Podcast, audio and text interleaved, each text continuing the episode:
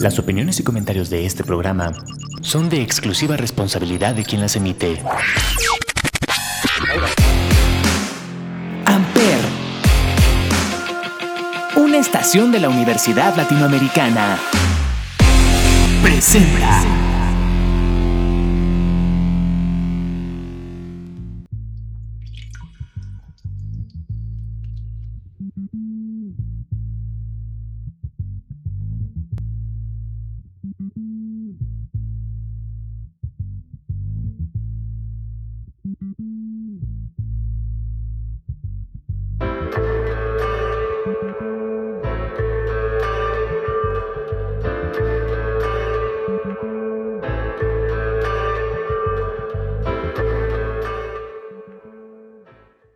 A todos, bienvenidos a este podcast llamado Sonidos en el Aire a través de Amper Radio de la Universidad Latinoamericana y como todos los miércoles nos acompaña Olivier. Olivier, ¿cómo estás? Hola, Ismael, como siempre contento de estar en otro episodio de Sonidos en el Aire por Amper Radio.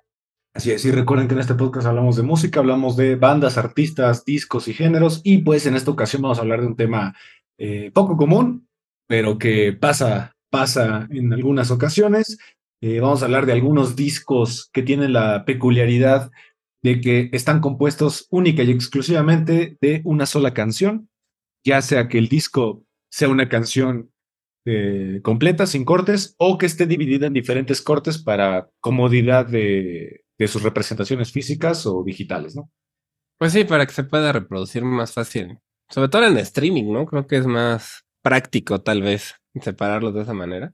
Y cómodo para el escucha, ¿no? Porque de repente, pues si la canción dura una hora y te quedaste en los 45 minutos y cambiaste la canción, pues saber en dónde te quedaste, ¿no?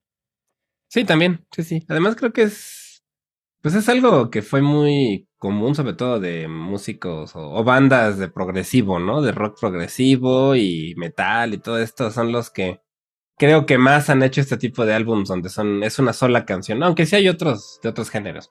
Exacto, sí, de hecho, difícilmente Taylor Swift, por ejemplo, va a aventarse una canción de 45 minutos eh, de un solo disco, ¿no? Eso sería poco común. No, pues no. En el no, pop no, creo que es casi imposible, ¿no? Sí, por lo menos el pop comercial, sí. Sí, sí, es algo, pues no. Normalmente son tres minutos y medio las canciones, ¿no? Exactamente. Y pues bueno, vamos a empezar con una banda que ahorita da mucho de qué hablar, una de las bandas más importantes del metal progresivo de toda la historia. Y digo que da mucho de qué hablar porque hace unos, hace un mes, si no me equivoco, se mencionó que oficialmente iba a regresar eh, el cerebro de esta, de esta banda, uno de los compositores más importantes de la misma y uno de sus músicos más legendarios, el gran, gran, gran baterista Mike Pornoy. Estamos hablando de Dream Theater. Dream Theater. Sí, que tienen. Digo, ellos también tienen bastantes canciones muy, muy largas, ¿no? Sí, Pero bueno, en este caso tienen este disco que se llama Six Degrees of Inner Turbulence, ¿no? Que es una, pues una sola canción de 50 y cuántos son? No, no es cierto, 96 minutos. Está truqueado porque la primer mitad es un disco doble. La primer mitad son canciones eh, individuales, pero todo el segundo disco es una sola canción de 42 minutos que se llama Six Degrees of Inner Turbulence, dividida en ocho movimientos. Entonces, aventarte el primer disco no tendrías problema, son canciones independientes, pero aventarte la segunda parte sí es una obra completa que de hecho como curiosidad se la han aventado en vivo. Los 40. Sí. Sí, pues sí está, pues está pesado, ¿no? Sobre todo tocarla. O sea, tocar 42 minutos constantes la, pues la misma canción, sí está complejo, ¿no? Recordar Sí. cómo va, todo la- el orden, los movimientos, todo está difícil. Exacto. De hecho, su vocalista más emblemático, que es James Labrie, eh, normalmente si alguien ve conciertos en vivo de Dream Theater, él se sale del escenario en algunos momentos. Porque, pues imagínate, 42 minutos, de los cuales a lo mejor 15 no toca, no canta. ¿Qué hace ahí parado? ¿Sabes? Pues sí, mejor se va. Se sale. Que no sé. la debería hacer siempre, porque cómo apesta su voz, pero bueno. Sí, a mí, a mí tampoco soy el más fan de James Labrie. Eh, esta canción de 42 minutos está compuesta en su mayoría por eh, Mike Pornoy, quien ya mencionamos, y John Petrucci, que es el otro compositor importante de la banda. Sí, que yo no sabía, de hecho, que John Petrucci, digo, que Mark Portnoy era compositor también. ¿Sí? Es lo que está bien. Yo no Y he es- sido muy fan de, de Dream Theater, entonces no conozco mucho y Y sí, no, sabía que Portnoy también escribía las líricas. Sí, de hecho, este es el primer disco de, de Dream Theater donde James Labrie también compone algunas de las letras. Eh, para la primera parte, la segunda está compuesta en su totalidad por Mike Porno y, y, Joe Petrucci. Es una canción de, completo metal progresivo, de hecho se dice que ellos son los reyes del metal progresivo y lo mandaron al mainstream, porque antes recordemos que en los 70s el progresivo pues estaba muy, era muy de nicho, ¿no? De, gente pues más intelectual por la música. Pues sí, sí, el, en general el género progresivo es más difícil, ¿no? De, escuchar, por lo que no tiene, pues, tantos fans como el otro tipo de géneros, ¿no? Exacto, entonces, pues bueno, vamos a escuchar un pedazo de esta canción, vamos a escuchar el movimiento número 6, esta canción, esta parte se llama Solitary Shell del disco Six Degrees of Inner Turbulence de eh, Dream Theater. Vamos.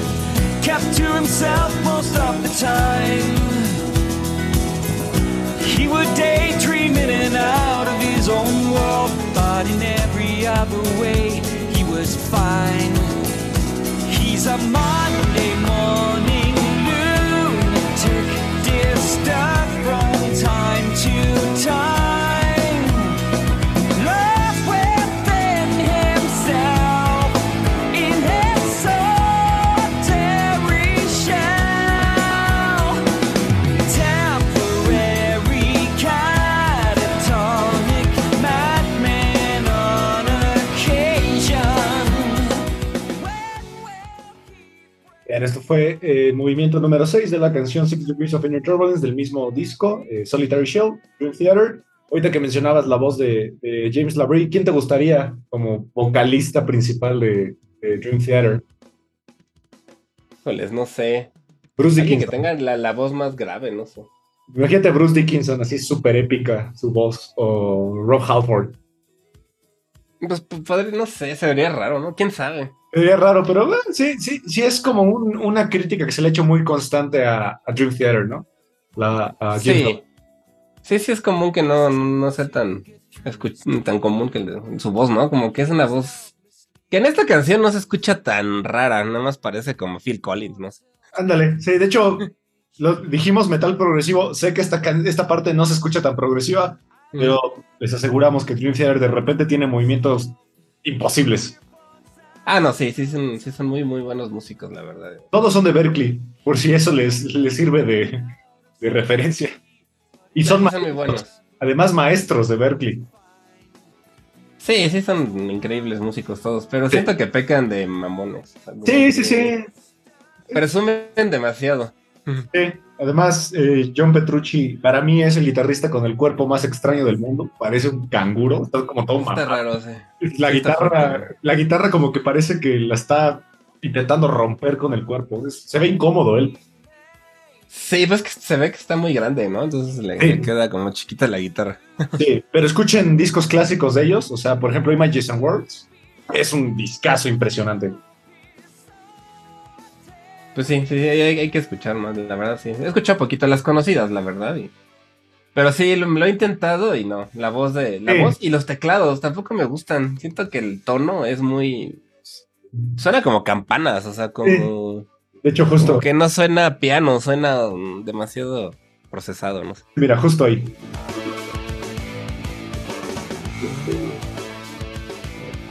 Escucha como poco, poco orgánico, ¿no? Con, con el resto de los instrumentos. Pero Sí, bueno, exacto. nadie puede negar la, la influencia de Dream Theater en, en la música. Eh, No, para nada. y aparte su longevidad, es una banda que lleva ya muchísimos años tocando. Entonces, pues bueno, ahí está Dream Theater. Vamos con una banda eh, japonesa, una banda de culto, que mucha gente dice que es uno de los discos más importantes de la historia del pop, eh, porque es pop, a final de cuentas, del pop eh, japonés. Eh, una banda llamada Fishmans, que como dato curioso, ellos se pusieron el nombre de Fishmans en tributo a un luchador mexicano que se llamaba Fishman. Ah, sí. ¿Eh? Había un luchador mexicano llamado Fishmans. Eh, ellos, recuerden que Japón es un país como que se nutre mucho de otras culturas eh, y pues la lucha es una de ellas. Ellos es un trío creado en 1987, eh, de los cuales tienen la curiosidad de que es una banda que en Japón se convirtieron en, una banda importantísima bastante rompedora porque en los 80s Japón estaba inundada de este pop muy sintético, muy parecido como a Duran Duran o a, a Rick Ashley, a todo este tipo de música. Y ellos salieron un poquito de ahí, se empezaron a meter a la psicodelia, se metieron a un género que después explotaría mucho, que es el Dream Pop, que uno de sus máximos exponentes es Sigur Ross, por ejemplo. Y ellos tienen un disco que se llama Long Season, eh, no confundir con el, con el Four Seasons, así se llama el disco completo. Long Season, no confundir con, Four, con el Hotel Four Seasons. Y tienen una canción que justamente se llama Long, eh, Long Season, que dura 35 minutos. Es un viaje impresionante, es una canción asombrosa. Y pues lamentablemente es una banda que toda, toda la música estaba compuesta por una mente maestra, que era eh, Shinji Sato, que pues lamentablemente fue, falleció en el 99 y que se ha hecho mucha especulación sobre su muerte. Hay gente que dice que se suicidó, hay gente que dice que se enfermó y hay gente que dice que lo mataron. Ya, no, la, la verdad es una banda que yo no conozco. No, no la, no la conocía, pero suena interesante, sí, la voy a tratar de escuchar más. Siento yo que en Japón es donde hacen como el pop más fino, no sé, Sí. tienen mucha sensibilidad para el pop. Y está muy bien producido, o sea, lo, lo, lo, lo hacen de una manera... Recordemos que en Estados Unidos el pop es como de consumo masivo y que tratan de sacar canciones lo más rápido posible. Japón es una, es una cultura que cuida mucho la calidad de sus productos. Vean todo lo tecnológico, por ejemplo. Sí, sí, justamente eso, ¿no? Tienen más calidad, más está más pensado, es menos genérico tal vez, como el, como, como el pop de, de Estados Unidos o de otros lugares. Y Exacto. tiene, creo que su personalidad les ayuda, ¿no? Porque siento que son muy, pues muy estudiosos, muy clavados, muy, este, pues buscan hacer todo lo mejor posible, ¿no? Entonces también se, se refleja en la música también. Exacto. Y algo importante es que ellos, según Your Music, recuerden que Your Music ya hemos platicado de esta página, ellos tienen el disco en vivo mejor rankeado de la historia de la humanidad, que es el disco de 1999 que se llama Otokashi no, Wa, no Wakare. Bueno, no sé, no sé si se pronuncia así. Está rankeado el mejor disco en vivo de la historia de la música, por encima incluso de Unplugs como el de Nirvana. No, pues es bastante Es reconocimiento. bastante. Sí, y aparte hay una leyenda también que habla sobre ellos de que las primeras presentaciones en vivo, mucha gente pensaba que el vocalista era mujer, porque tiene una voz muy andrógina. Es, es complicado, si no los ubicas físicamente, podrías un- eh, pensar que son mujer, que es una mujer. Ya no. mm, Pues No, no, les escuchaba, pero ahorita. Que Ahorita- estaba viendo que siguen activos, pero no sé si se refiere. Eh, se re- rejuntaron para hacer un tributo a, a Shinji. Ah, ok. Entonces, eh, si les gusta, por ejemplo, la primera etapa de Pink Floyd, si les gustan los Doors, también porque tiene muchas influencias como del melotron, de este tipo de instrumentos, posiblemente Fishmans les guste. Vamos a escuchar esta, esta parte de esta canción llamada Long Season del disco del mismo nombre. Esto es Fishmans. Vamos.「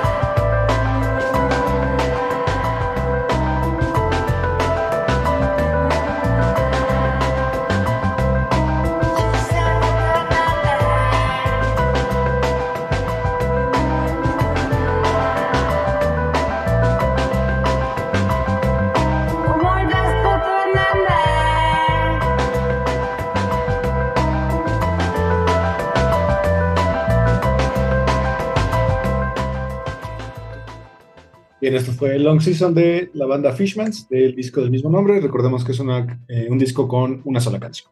En este caso sí es una canción completa, no está segmentada. Y, y sí, tiene, sí tiene razón, sí suena femenina la voz. Sí, es, es, es genial y, y tocan bien chido. Yo sugiero que le den una oportunidad en vivo además. Y eh, yo siento que, por ejemplo, bandas como King Gizzard and the Lizard Wizard eh, agarraron mucho de esta banda. Sí, sí, sí, sí, se, se nota. También siento que este Steven Wilson, ¿no? A veces tiene este tipo de... Sí, sí, sí. Sobre todo en proyectos como... Ay, se me olvidó el nombre ahorita. Eh. Ah, Blackfield o cosas así más. más eh, onírico, ¿no? Como música sí, más, más tranquilo, más pop. pues, más pop, exactamente. Y pues bueno, vámonos al rango del metal. Eh, una banda americana de Doom. eh, uno de los, una banda de los reyes del Doom. Ellos, eh, recordemos que el Doom en Estados Unidos es oriundo de Seattle. Esta es una banda formada en el 2010 que, eh, como dato curioso, no tienen guitarrista, a pesar de que en la canción puedas concebir una guitarra, pero no es una guitarra, es un bajo de ocho cuerdas. Eh, entonces es, truculento un poquito la, lo que puedes percibir sobre esta- estos discos. Eh, vamos a hablar de un disco llamado Mirror Reaper. No se asusten por la duración. Es una canción que se llama Mirror Reaper y dura una hora veintitrés. o sea, Sí, pues sí es bastante tiempo, ¿no? Lo que... te podrías aventar la- Bambi, te podrías aventar Bambi completa y la canción todavía no terminaría. Pues sí, sí tiene longitud de película, ¿no? De, de cuando las películas eran cortas, ¿no? Es una obra extraña. En el metal, pues es un poco común hacer este tipo de composiciones. Eh, es un disco que le fue bastante bien, tuvo bastante eh, renombre. Y como dato curioso también, la portada fue hecha por un artista que es muy reconocido en el mundo de- del metal, que es este Marlius Lewandowski. Eh, vean su trabajo porque tiene como estas, eh, estos mundos muy lovecranianos, muy como de pesadilla. Está padre, la verdad está muy bonita, ¿no? Es como, bien chido. como un espíritu o algo así saliendo de un espejo, ¿no? De un espejo justamente en un mundo como gigante, ¿no? Todo se ve colosal. Sí, sí, como si estuviera, estuviera entrando a otra dimensión, algo así a través de Es un- correcto. Está, está, está padre. Entonces, eh, si a alguien eh, le costaría mucho trabajo echarse la canción completa, Spotify nos hace el favor de también dividirla en pedazos, eh, por si, eh, en movimientos más bien, por si escucharla completa, pues sí les, les parece un poco retador, ¿no? ¿Qué, qué debe ser Pues retador? sí. Pues sí.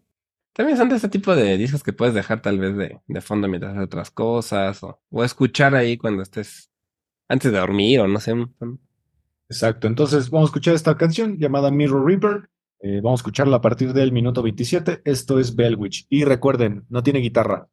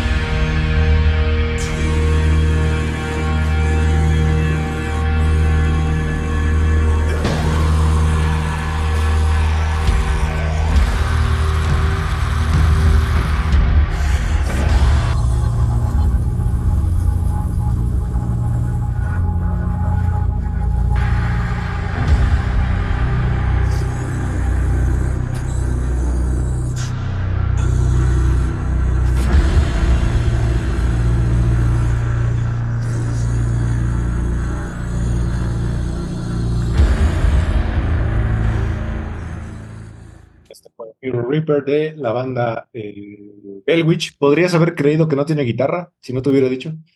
Pues no, o sea, sí, es que sí aprovecha bien las cuerdas, ¿no? Sí.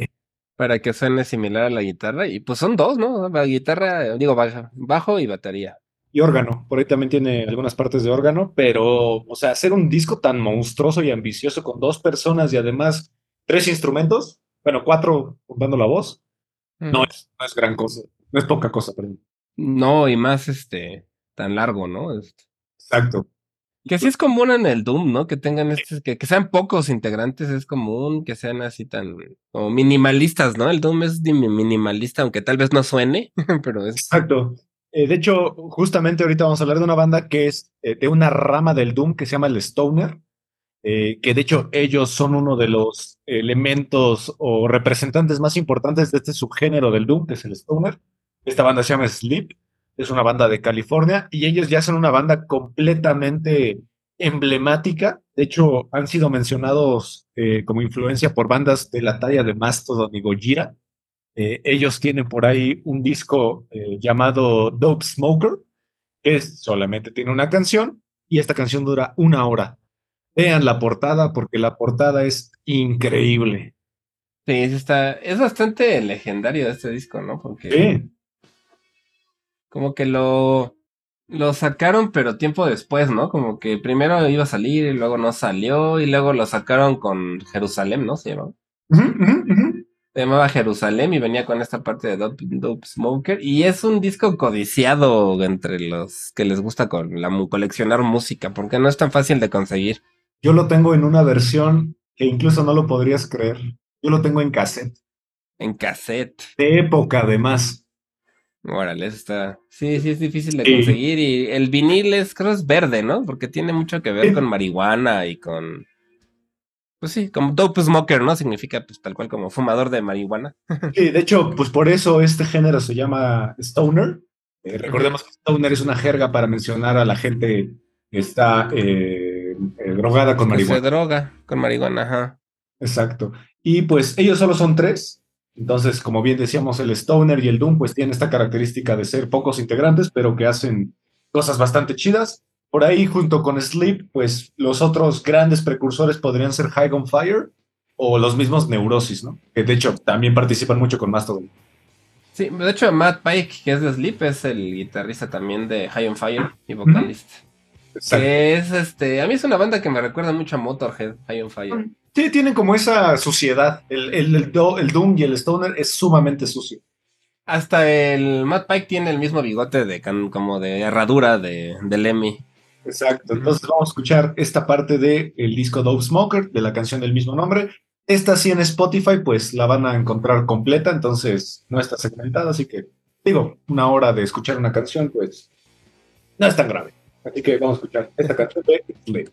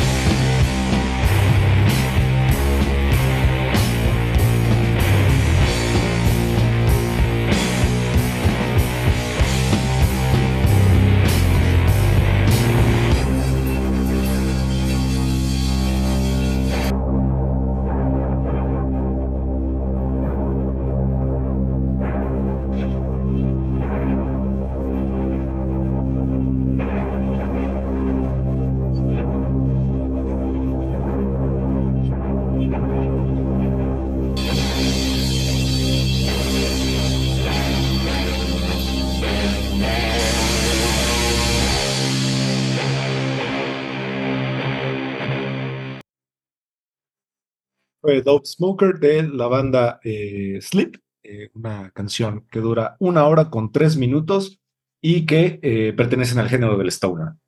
Es, es una buena canción, esa sí la, la he escuchado ¿no? completo el disco y está. Está Es- padre, ¿no? Sí. Aunque por algún. Pues sí podría llegar a ser mm, tal vez monótono un poco. Cansada, sí, es cansada. El, el Stoner y el Doom, pues son géneros tan pesados que si no estás acostumbrado a esas guitarras tan monstruosas, eh, pues sí puede ser pesado. De hecho, de este mismo género, eh, Your Music justamente puso cuál es la canción más pesada de la historia de la humanidad. ¿Sabrás cuál es? ¿Y qué banda es? Ya me habías dicho, ya no me acuerdo. ¿No es Son? ¿Son o no? Es una banda llamada Sono y tiene- sí. tienen ellos la peculiaridad y incluso un récord Guinness de tener la canción más pesada de la historia de la humanidad, que es una canción de un disco llamado Monoliths and Dimensions.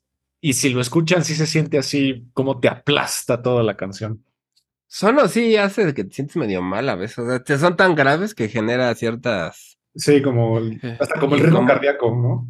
Como que cierta incomodidad física. Sí, sí, el ritmo cardíaco yo creo que se desacelera un poco, pero sí, ellos tienen ese récord Guinness. Y pues bueno, vámonos ahora al death metal, eh, con uno de los grupos que junto con Opeth eh, o, Death eh, pusieron de moda esta faceta de combinar el death metal con el rock progresivo. Estamos hablando de una banda que se llama Edge of Sanity, una banda que ya también tiene sus, sus años en la industria, ellos ya están separados.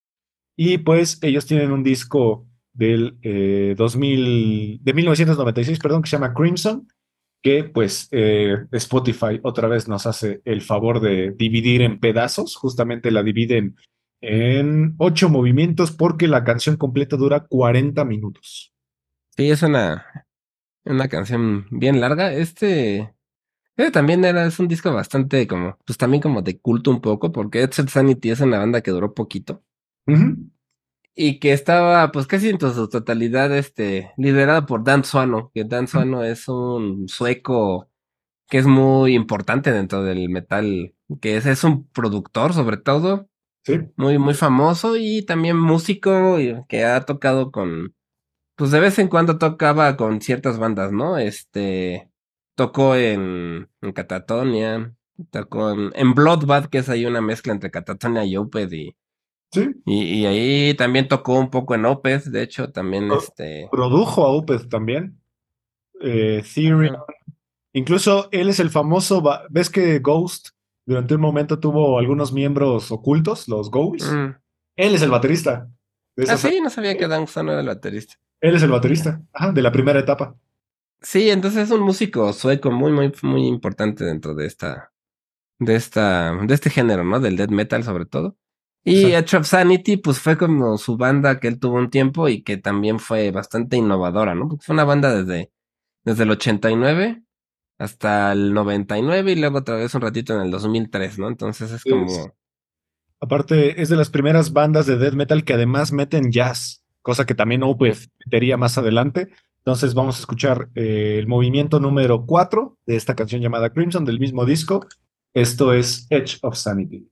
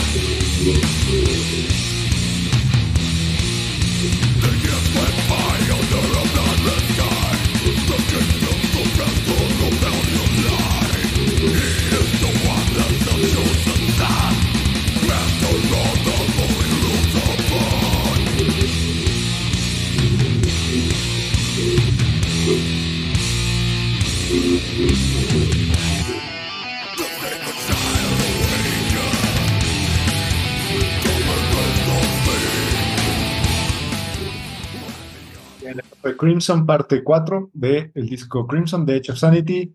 Ese, esa melodía de guitarra es, es extraordinaria, cambia la canción completamente. Sí, de pronto cambia todo el ritmo. Se siente Es- muy Opeth. Justo, o sea, tiene, es que sí, tal cual tiene ese sonido típico del death metal melódico, ¿no? De Chop Sanity, siendo ellos de, de los pioneros, ¿no? Pero o sea, sí tiene ese sonido de, de In Flames antiguo, de Ándale. Tranquility, de Ope, de, de, de ese género. Exacto, y pues ya que estamos en el death metal, vámonos con otra banda de death metal, solo que estos son de Finlandia. Es una banda que sigue activa, es una banda llamada Insomnium, eh, que también son de esta gama de, de, artistas del death metal que incursionaron en muchos otros géneros. Ellos en el 2016 nos regalan eh, un disco llamado Winter's Gate, que eh, también Spotify nos hace el favor de, de, dividirle en pedazos. Quiero aclarar que no estamos patrocinando, no nos está patrocinando Spotify, suena un poquito a comercial, pero no, no es así. Uh -huh. ojalá, ojalá. Y la canción sí, dura claro. 40 minutos también. Está dividida en siete partes. En siete partes. Sí, Insomnium es una banda ya bastante popular dentro del death metal melódico y, y pues son finlandeses, como dicen, ¿no? Que también son de estos países que te hacen mucho este estilo de música también, junto con los suecos y... Sobre todo más Suecia y Noruega que, digo, Suecia y Finlandia que Noruega, ¿no? El death metal melódico. Sí, incluso eh, Finlandia por ahí tiene algunos de sus exponentes, eh, pero su fuerte realmente está un poquito más abajo en Noruega y en ese tipo de países. Eh, algo importante es que pues el death metal de por sí es un género difícil de tocar, interpretativamente es, es, retador y además aventarte 40 minutos de, de, técnica pues no es fácil. No, no, no, no es fácil tocar así. Es una banda muy melancólica, a mí siempre se me ha hecho muy, muy melancólica, ¿no? Que suena, suena triste. Exacto, entonces vamos a escuchar la parte número 3 de, de, esta canción llamada Winter's Gate, del disco del mismo nombre. Eh, esta banda se llama Insomnium. Vamos.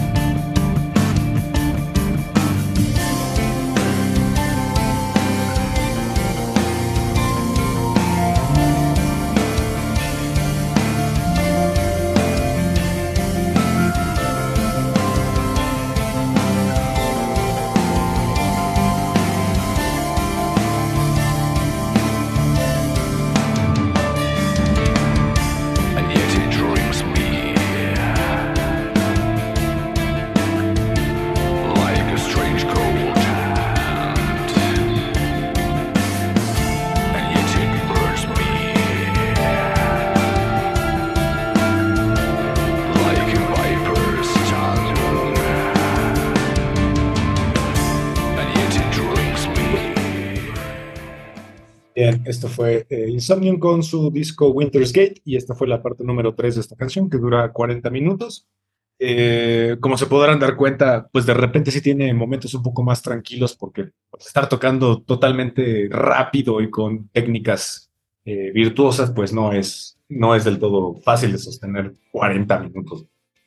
No, también suena medio post-metal, ¿no? Tiene, tiene también influencias de, del post-metal, se le, se le escuchan. Está, padre, a mí se, se, me hace bonito, sí, está, está padre este. Sí. O, o, esta canción de 40 minutos. Está... Ah, sí, sí, es, es, es, como bien decías tú, es muy melancólica y se siente como ese frío muy nórdico, ¿no? Propio de ellos. Sí, y de hecho habla de vikingos, es la historia de, de un grupo de vikingos que van a buscar una, una isla en, en Irlanda. Ok, súper. Muy propio, muy propio también de esas tierras. Entonces, pues bueno. Sí, eh, claro. Este es Insomnium. Eh, vámonos otra vez a Estados Unidos con una banda eh, muy parecida a Dream Theater, eh, solo que obviamente es con menos éxito. Esta banda se llama Fates Warning. Uh -huh. y ellos sacaron justamente un disco que ahí Spotify no sé cómo decidió cortarla porque está dividida en 11 partes y además después de las 11 partes, perdón, 12 partes, y después de las 12 partes todavía eh, ponen una versión en vivo de la misma canción y de las mismas eh, 12 partes. Es un disco llamado A Pleasant, A Pleasant Shade of Grey. Shadow of Grace y de Fate Warning. Como dices, sí es un grupo que suena muy Dream Theater, ¿no? Muy.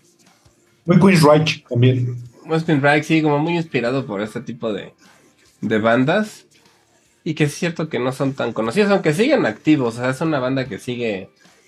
Sigue activa desde el dos, desde 1996. Sí. Bueno, más bien el disco, ¿no? El Present Shadow of Grey del 96 y la banda está desde el 82. O sea, sí, ya es. Ya, ya es viejita, sí. Son más viejos que Dream Theater. Dream Theater es el Ujú. 89. Eh, Sí, y- entonces ya.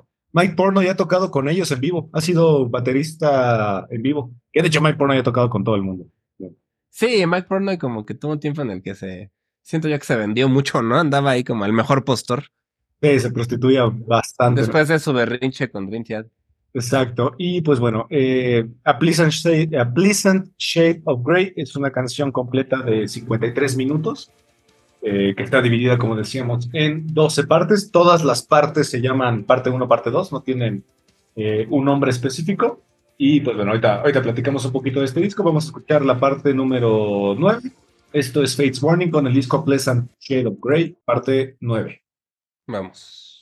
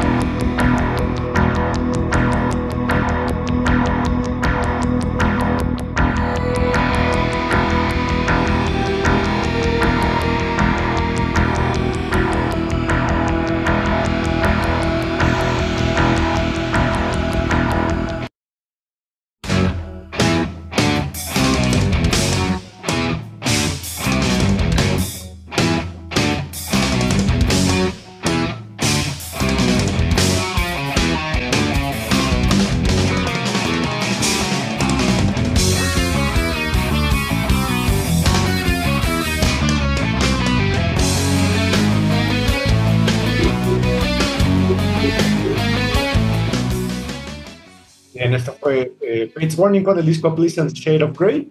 que nos brincamos de la parte 9 a la, la 10 por la longevidad. Como dato curioso, el primer tecladista de Dream Theater es el tecladista de, esta, este disco. Sí, sí tocó aquí el... Pues que es como que se han ido moviendo mucho, ¿no? Los miembros de Dream Theater. Como que los corren y se mueven a otras bandas y regresan. Y sobre todo en el progresivo, ¿no? Es muy común que colaboren entre ellos. Es un gremio como muy cerrado también. Sí. Pues que tampoco es fácil, ¿no? Sí. O sea, músicos que toquen a este nivel no hay demasiados, ¿no? Sí, de hecho, si escuchan la voz, se parece mucho a Dream Theater. Sí, inclusive la voz sí.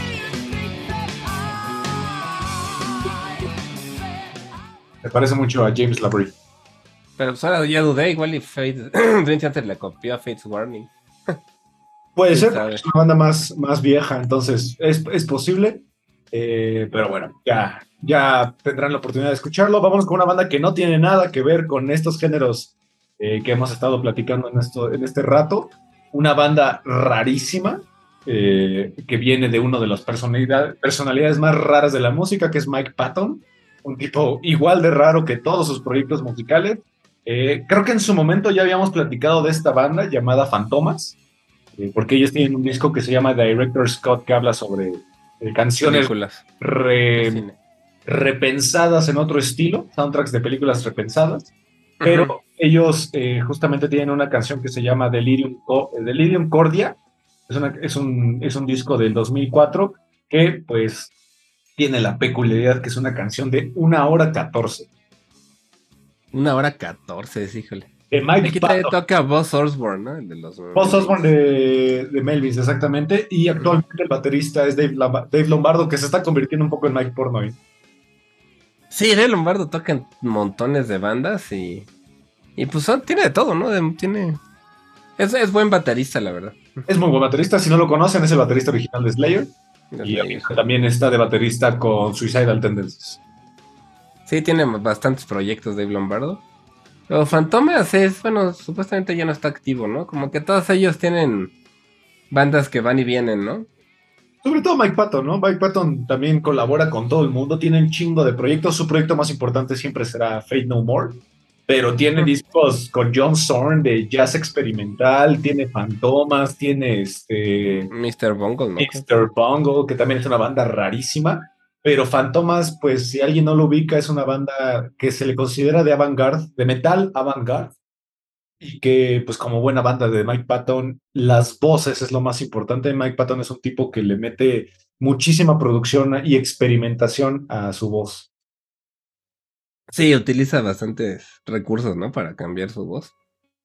Y pues es reconocido bastante como de los mejores vocalistas de, De la historia. pues, de rock, ¿no? De los más versátiles. Exacto. Y pues bueno, este disco, eh, Delirium Cordia, es un disco que se mete mucho también al drone y se mete mucho también a, a este género noise, que, que es, en Japón fue, fue muy famoso. Entonces, pues vamos a escuchar esta canción, ya, bueno, este disco y esta canción llamada Delirium Cordia. Esto es Fantomas. Hmm.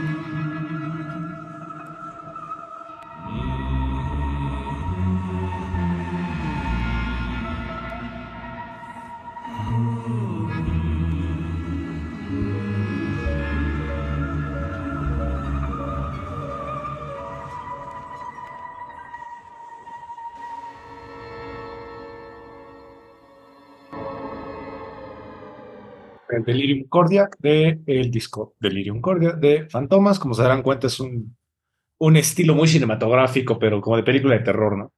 Sí, justo Sí. es una soundtrack de película de terror. Es una soundtrack como de una película de Ari Aster. Oh, también. ¿no? Sí, sí, sí, cierto. También tiene ese, ese estilo más como.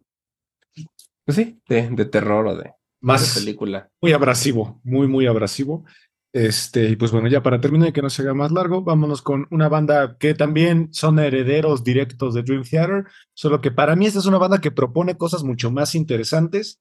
Este es un disco extraño porque realmente no es un disco de una sola canción, pero toda la crítica ha mencionado que es un disco que se siente como una sola canción por las transiciones y porque todo el ensamble eh, se siente muy ecuánime. Es una banda eh, bastante importante dentro de la música progresiva y dentro de los nuevos eh, progresivos. Es una banda llamada Between the Buried and Me, que de hecho hasta le han abierto a, a Dream Theater. Es una banda californiana que ya también ya tiene sus años, es del 2000 y el disco que vamos a mencionar es Colors.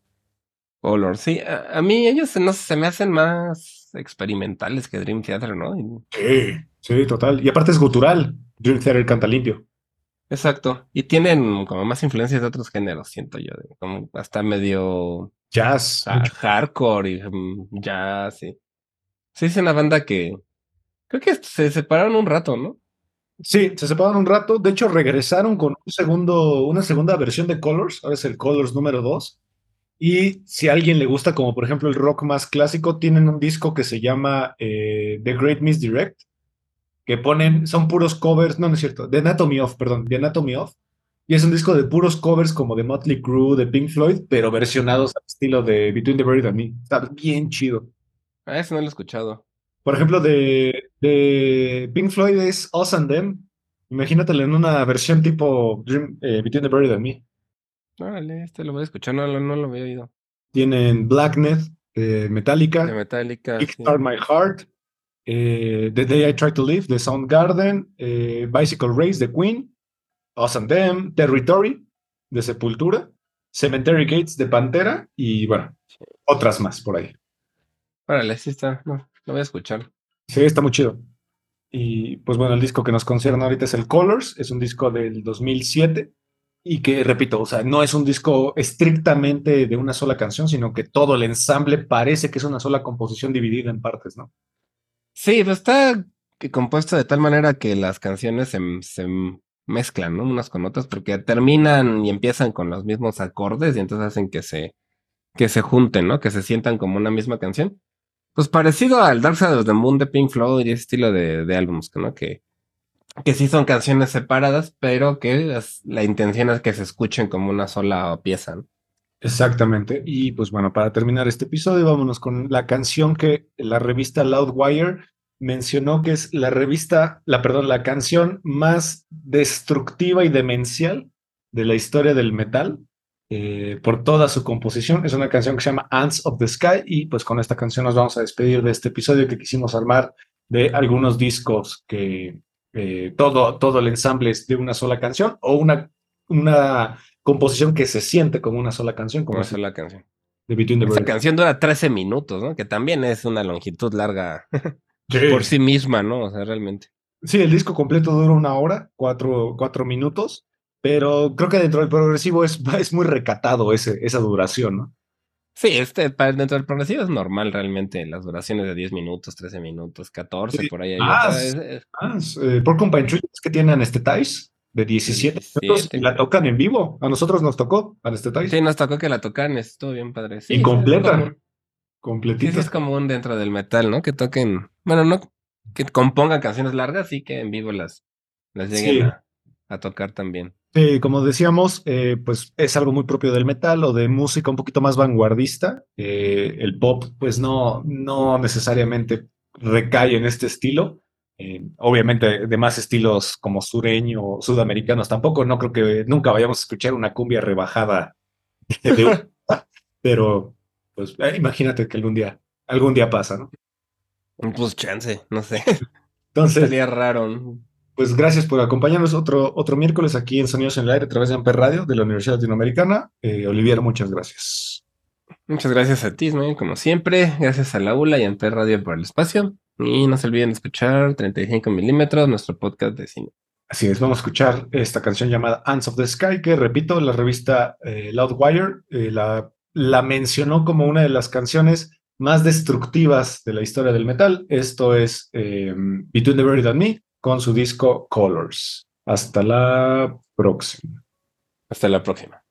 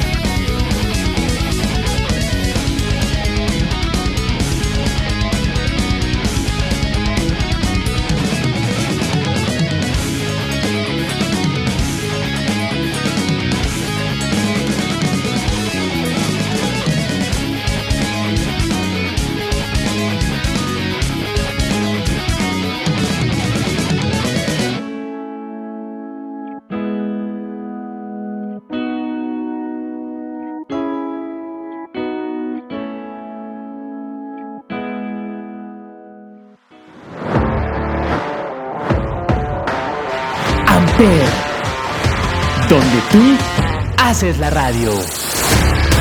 Presentó.